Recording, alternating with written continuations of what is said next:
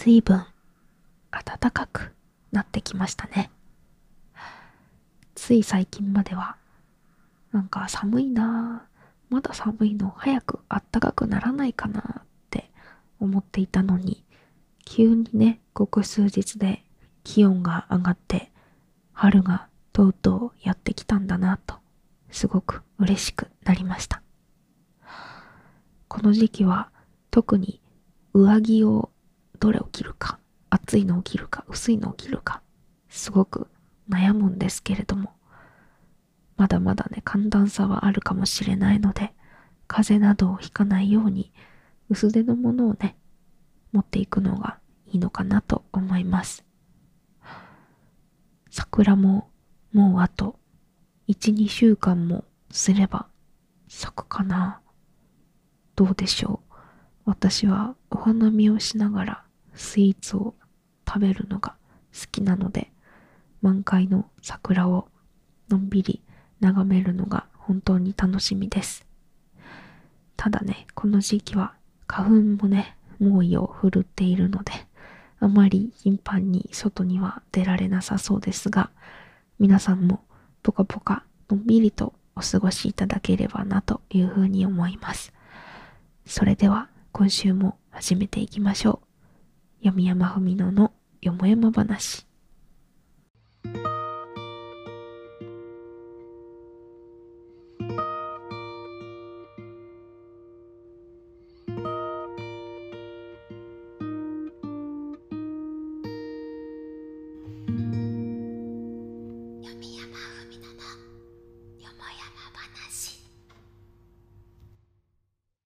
さあ始まりました。チャル図書館からお送りするインターネットラジオ、読山文乃ののよもやま話、第78回。パーソナリティは私、バーチャル文学少女の読山文乃です。よもやま話とは、世間話、いろいろな話などの意味があります。このラジオでは、約30分という短い時間の中で、リスナーの皆さんとジェットコースターのごとく幅広いお話をしつつ、癒しの時間を提供できればと思っておりますので、よろしくお願いします。読山文乃のよもやま話は、毎週火曜夜19時から YouTube にてプレミア公開をしておりますが、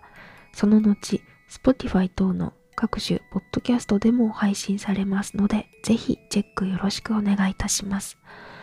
また、私の独断ではありますが、気に入ったお便りにはノベルティとしてデジタルチェキ画像をプレゼントさせていただきますので、欲しいなって方は Twitter の ID も一緒にお送りいただけると嬉しいです。というわけで、今週もお越しくださりありがとうございます。3月もすっかり中旬になりまして、あれだけ待ち望んでいたポカポカ陽気ぬくもりがもう目前ですが、本当にあっという間に時間というものは過ぎていきますね。まあ、私としてはこれは前にもお話ししたかなと思うんですけど春服をたくさん持っているので毎日あどれを着ようかな今日はこのワンピース着ようかななんて選ぶのが楽しくていいんですけれどもその一方でなんだか寂しくも感じてしまいます春というのはですね出会いと別れがどちらも訪れるそんな季節なのでそういったことも関係しているかもしれません。実際ね私が22歳にあ今年23になるの？え？びっくりしちゃった。22歳であの私の年はね年齢的にはこう大学生から社会人になるっていう方が非常に多くてですねまあ、友達も大抵社会人になって遠くへ就職しに行ってしまったりとか、あとはま地元でね、就職したり忙しそうにしている方がね、非常に多いので、大学生になった時にも感じた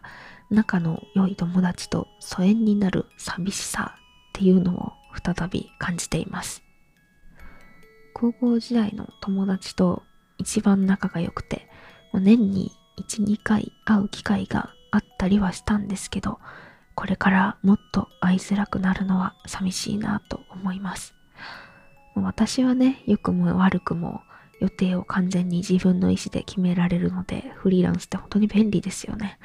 なので、会いに行こうと思えば、こっちからは会いに行けるんですけど、まあ、周りのみんなはね、そうもいかないと思うので、会いに行ってもね、いや、ちょっと今忙しくてっていうこともね、結構あるかと思いますので、まあ、お互い頑張ろうねと心の中で唱えて、私は私の活動に集中しようかなというふうに思います。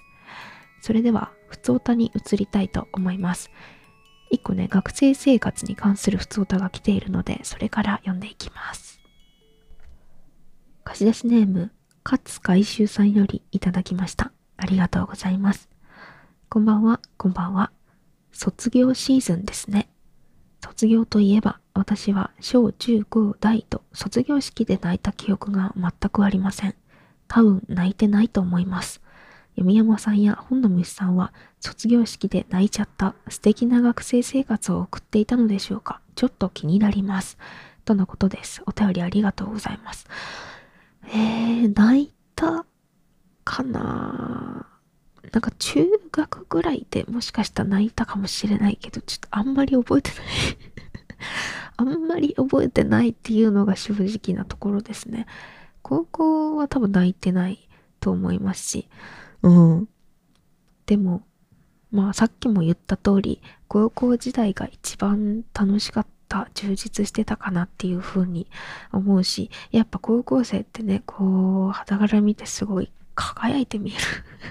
じゃないですか。だからやっぱ高校が一番楽しかったのかもしれないなと思いました。まああの私の大学生活はね、半分コロナでついえたようなものなので、もしかしたらそれがなかったらね、もっと大学生活っていうのもね、あの変わったものになっていたのかなというふうには思うんですけれども、まあでも、この引きこもる時期が長かったおかげでね、VTuber 活動にすごく力を入れることができて、皆さんにもね、お会いすることができたので、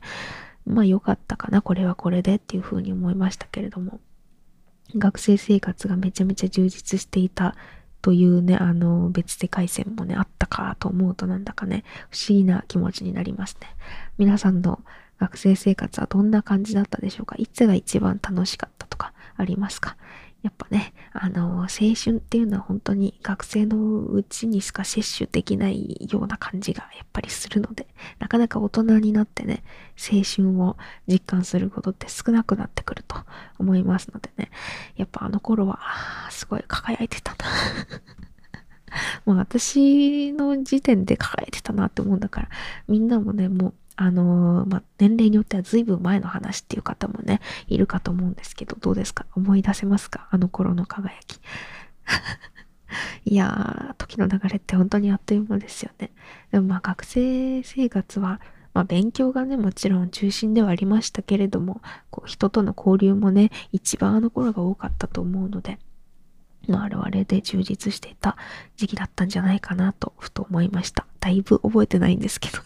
というわけで、お便りありがとうございました。いやー、終わりか、学生。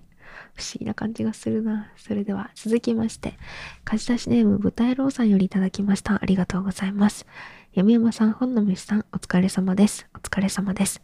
先日、好きな漫画の実写映画を見てきましたが、久々の劇場で見る映画は迫力や音響がすごくて楽しかったです。弓山さんは最近見た映画や見たいなと思う映画はありますか？よければ教えてくださいとのことです。お便りありがとうございます。映画ね、見に行きたいんですよね。なんか気になってるのがドライブ・マイ・カーっていうやつ、ちょっと気になってますけど、あとは今何やってるんだろう。やっぱ劇場で見たいですよね。あと、あれか、牛首村？でしたっけ？ちょっと私ホラーをね、劇場で見たことないので、一回ぐらいは見に行ってもいいかなって思うんですけど、一人で見に行く勇気はないので、誰か一緒に見に行ってくれないかなっていうふうに思います。多分、お母さんとかも一緒に見に行ってくれないだろうから、おそらく見に行けないとは思うんですけれども。あとは何だろう。あの、ミュージカルみたいな映画も見に行ってみたいな。あの、結構前の作品なんですけど、雨に歌えばとか結構好きで、個人的には 結構前なんですけどね。ああいうなんか急に歌い出すやつ。まあインド映画とかもそうですけど、急に愉快に歌い出すやつちょっと見たいなって個人的には思ってるので、なんかそういうのでね、おすすめがあれば、ちょっと映画好きの方はね、一つか二つぐらいは知ってるんじゃないかと思うので、よかったらおすすめしていただけると嬉しいです。よろしくお願いします。せっかくね、ネットフリックスとかにも入ってるのでね、いろいろ見なきゃ、見なきゃと思ってるんですけど、未だにストレンジャーシングス見れてないです。本当にすいません。早く見ます。それではね、次のお便りいきたいと思います。えー、積んどくが増えていく本の虫さんよりいただきました。ありがとうございます。様々なことが目まぐるしい速度で起きていく昨今、弓山さんはいかがお過ごしでしょうかこんにちは。ジョン・ガビラです。なんか来たな。ふつおたということで、今回は日常で見つけた、これ弓山ではとなったものを報告したいと思います。弓山さんはブルーアーカイブというゲームをご存知でしょうか？あーなんか名前だけ聞いたことあるよ。ブルーアーカイブ。ゲームジャンルとしては学園×青春×物語 RPG という何そのカレーにとんかつ乗せるくらいの王道は並みの王道ものなのですがこれがまあ面白いんですね。ストーリーは起承転結がきちんと設計されており、おそらく2000年代に出ていたゲームのシナリオ構成が好きな人はみんな気に入るんじゃないかという世界観構築の妙。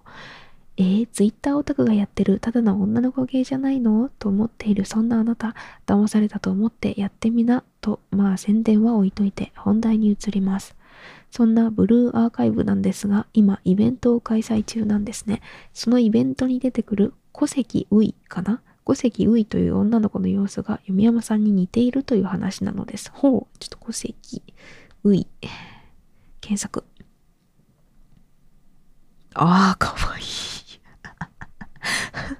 えー、なるほどね。私に似てると、ほんほん。彼女は図書委員会の委員長であり、本が大好きな女の子で図書館にこもって古文書の解析をしています。弓山さんも読書が好きな女の子で、バーチャル図書館で配信をして、様々なジャンルの活動をしていますね。そう、そういうことなんですね。すでにゲームに出演するという実績は解除しているよ、宮山さんですが、あ、ウォー・オブ・ゾディアックでね、出演させていただいておりますけれども、えー、ぜひ、ブルーアーカイブにも興味を持っていただければなと思う次第でございます。ジョン・カビラでした。くー ジョン・カビラさんありがとうございます。え、めちゃめちゃ可愛いんやが、なんかこのさ、髪の毛がもさっとしててさ、服がダボっとしててさ、で、この丸眼鏡かけててさ、で、この、ああ、このゆるゆるニットが、まあ、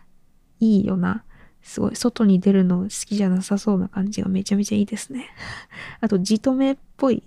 じとめっぽい感じも、ああ、これはいいかもしれない。ぜひ皆さん、あの、小関ういちゃんで検索してみてください。これは多分みんな、私のことが好きならこの子のことも多分好きになるんじゃないかなっていうそういう見た目をしています。めちゃめちゃ可愛いです。ぜひね、あの、気になった方はブルーアーカイブやってみてください。ちょっと私ね、あの、ゲームが結構長続きしないっていうところがあるのでね、こう一歩足を踏み入れるのがね、難易度高いんですけれども、ちょっとやってみようかなというふうに思いました。ジョン・カビラさんお便りありがとうございました。というわけでね、えー、それではコーナーの方に行きたいと思います。本日もよろしくお願いします。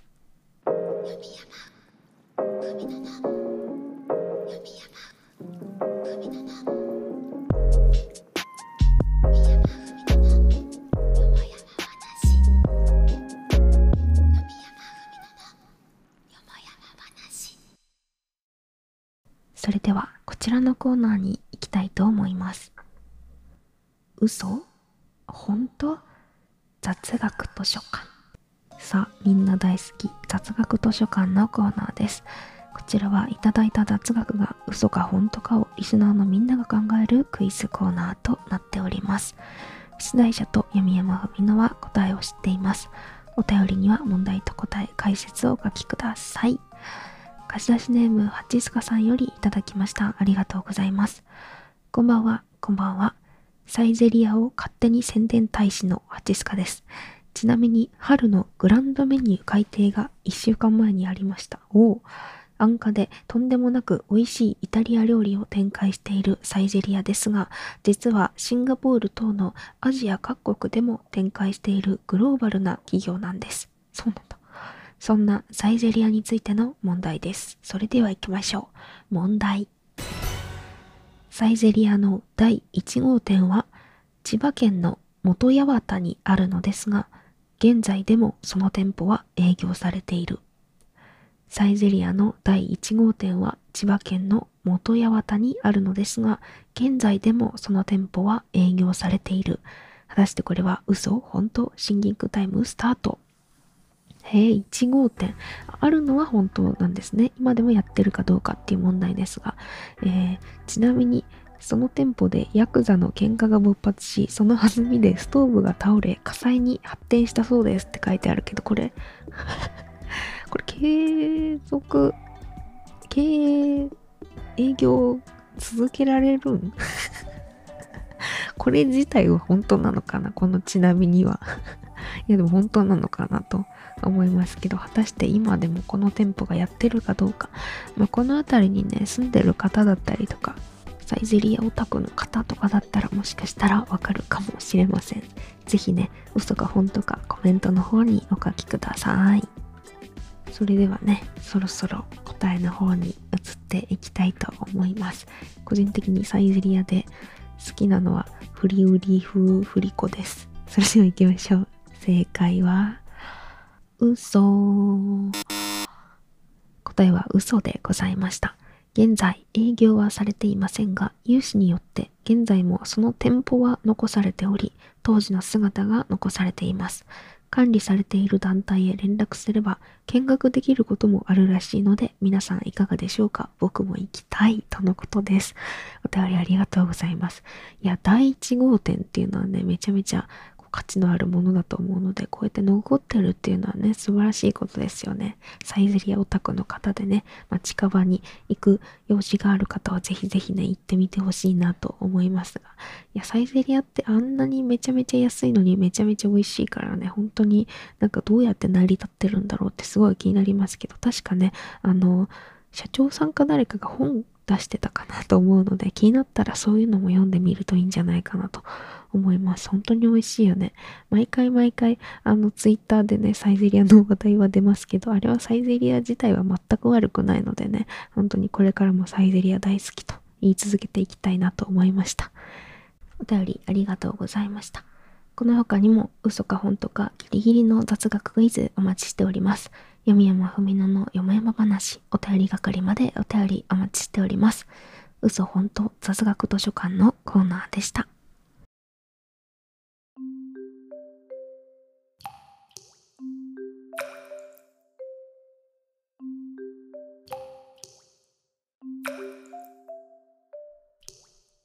山ふみののよもやま話続いてのコーナーはこちら推薦図書さあ推薦図書のコーナーですこちらは本の虫さんたちが一方的に読み山におすすめの本を紹介するコーナーとなっております気が向いたら読みますみんなも気になったら買ってみよう貸し出しネームアスクさんよりいただきましたありがとうございます弓山さんこんばんは。こんばんは。いつもゆったり聞かせてもらっています。ありがとうございます。湯船に浸かりながら聞くと、うっかり長風呂になったので、聞くなら風呂上がりだなとなっています。あ、寝る前とかね、おすすめです。さて、推薦図書ですが、旅に出よう、滅びゆく世界の果てまでという2008年に電撃文庫から出版されたライトノベルです。あらすじを抜粋しますと、世界は穏やかに滅びつつあった。喪失症が蔓延し、次々と人間がいなくなっていったのだ。人々は名前を失い、色彩を失い、やがて存在自体を喪失していく。中略、一冊の日記帳とともに旅する少年と少女の物語というものです。出会いと別れに触れながらも、二人がひたすら前に進んでいくのですが、すがすがしい空気感を失わない文章で悲壮感は感じさせません。読後感もよくさっくり読めるので、春の訪れのお供にいかがでしょうかとのことです。お便りありがとうございます。ライトノベルね、もう久しく読んでない気がする。ライトノベル。多分中学ぐらいで記憶がね、止まってるんですけど、2008年なので、結構ね、前の作品にはなりますけれども、喪失症っていうのがめちゃめちゃいいですね。なんかちょっとこう、中二心がくすぐられるというか、こういうなんだろうな、あの仮想の病気的なものってね、なんかちょっと惹かれるものがありますよね。で、この病気のね、中身もね、なんか色彩を失い、存在自体が、みたいな。いいよね。いいよね。こういうの私めちゃめちゃ好きですよ。でね、すがすがしい空気感を感じられて、さっくり読めるということなので、いや、めちゃめちゃ気になる。なんか、ライトノベルって結構さ、あの、ハーレムで恋愛があって、みたいな謎のね、イメージ、ちょっとラッキースケベがあって、みたいな結構私偏ったイメージが あるので、これは非常に良くないなと思うんですけれども、この感じだとめちゃめちゃなんかライトノベル感がない、いい意味でないというか、まあでもこのテーマがね、ライトノベル感あるかなっていうふうに思うので、すごく気になりました。久々にラノベ復帰してみようかなっていう風に思いました。めちゃめちゃ気になる。ありがとうございます。ぜひね、皆さんも気になったら読んでみてください。お便りありがとうございます。ラノベのね、おすすめもどんどん教えていただけたらと思いますので、えー、その他にもね、おすすめしたい本がございましたら、読山文乃のよもやま話、お便り係までお便りお待ちしております。推薦図書のコーナーでした。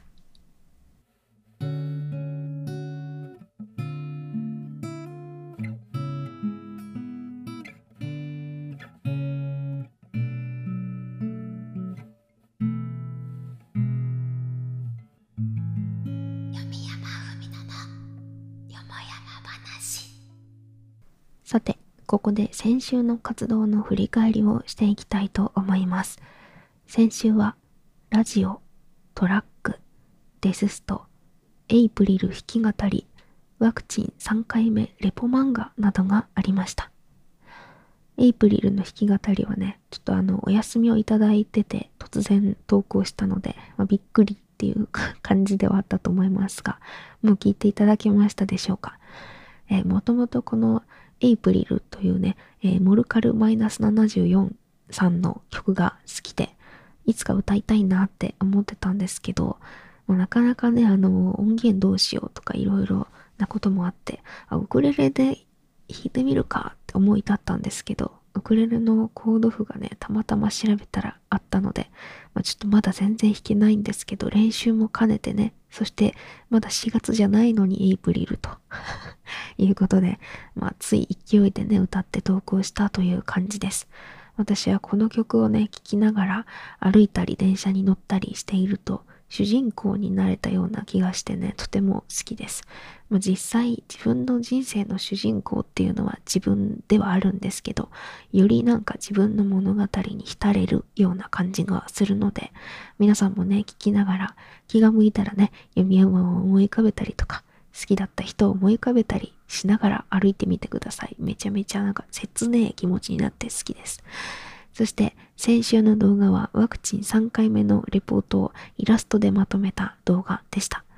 よくね、あの動画勢の VTuber さんの動画を見るんですけど、こういったレポ漫画のようなものが上がっている印象だったので、私もこれやってみたいなと思い投稿してみました。絵をたくさん描くっていうのはこれまであんまりできてなかったので、まあ、そして iPad Air をね、買いたてなのでいっぱい練習したいなっていう感じで、まだまだ発展途上ではあるんですけれども、こういった形にすることができてよかったなと思いますし、3回目打つか打たないか悩んでる方とか、副反応が心配な方などのね、少しでも参考になったり、気が楽になったりしていたらいいなと思います。そんな感じで先週の振り返りでした。気になるものがあればぜひチェックしていただけると嬉しいです。そして今週も楽しく活動してまいりますので気軽に遊びに来ていただけたらなと思います。最後に今週の一冊を読んでおしまいにしたいと思います。こちらは青空文庫から一つお話を持ってきて私が読むだけのコーナーです。今週の一冊は中原中也さんの早春散歩です。前回に引き続き中原中也さんの短編です。時期的にね、早春ぴったりだなと思ったのでこちらを選びました。春に思いを馳せながら聞いていただけると嬉しいです。それでは参ります。早春散歩中原中也空は晴れてても建物には影があるよ。春、早春は心なびかせ。それがまるで薄絹ででもあるように、半ケチででもあるように、我らの心を引きちぎり、キレキレにして風に散らせる。私はもう、まるで過去がなかったかのように、少なくとも通っている人たちの手前、そうであるかのごとくに感じ、風の中を吹きすぎる。異国人のような眼差しをして、確固たるもののごとく、また隙間風にも消え去るもののごとく。そうしてこの寂しい心を抱いて、今年もまた春を迎えるものであることを、緩やかにもここに春は立ち返ったのであることを、土の上の日差しを見ながら、冷たい風に吹かれながら、土手の上を歩きながら、遠くの空を見やりながら、僕は思う。思うことにもなりきって、僕は思う。という短編でございました。いかがだったでしょうか？いや、だんだんね、暖かくなってきて、春が近づいてるなっていう時に、ちょうどいいお話だったんじゃないかなというふうに思います。いや、すごくいいですね。これは詩なんでしょうかすごく詩的で、情景がパッと浮かんで、なんだか暖かい風が吹いてくるような気がして、すごくね、心地の良い気分になりました。皆さんもリラックスしていただけていたら嬉しいなと思います。さて、そうこうしているうちにそろそろお別れのお時間となりました。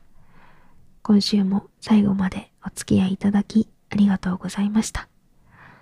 感想は、ハッシュタグ読山文乃のよもやま話や YouTube のコメント等にてお待ちしております。それではまた次回のラジオでお会いいたしましょう。お相手はバーチャル図書館の文学少女こと読山文乃がお送りいたしました。それではまた来週ありがとうございました。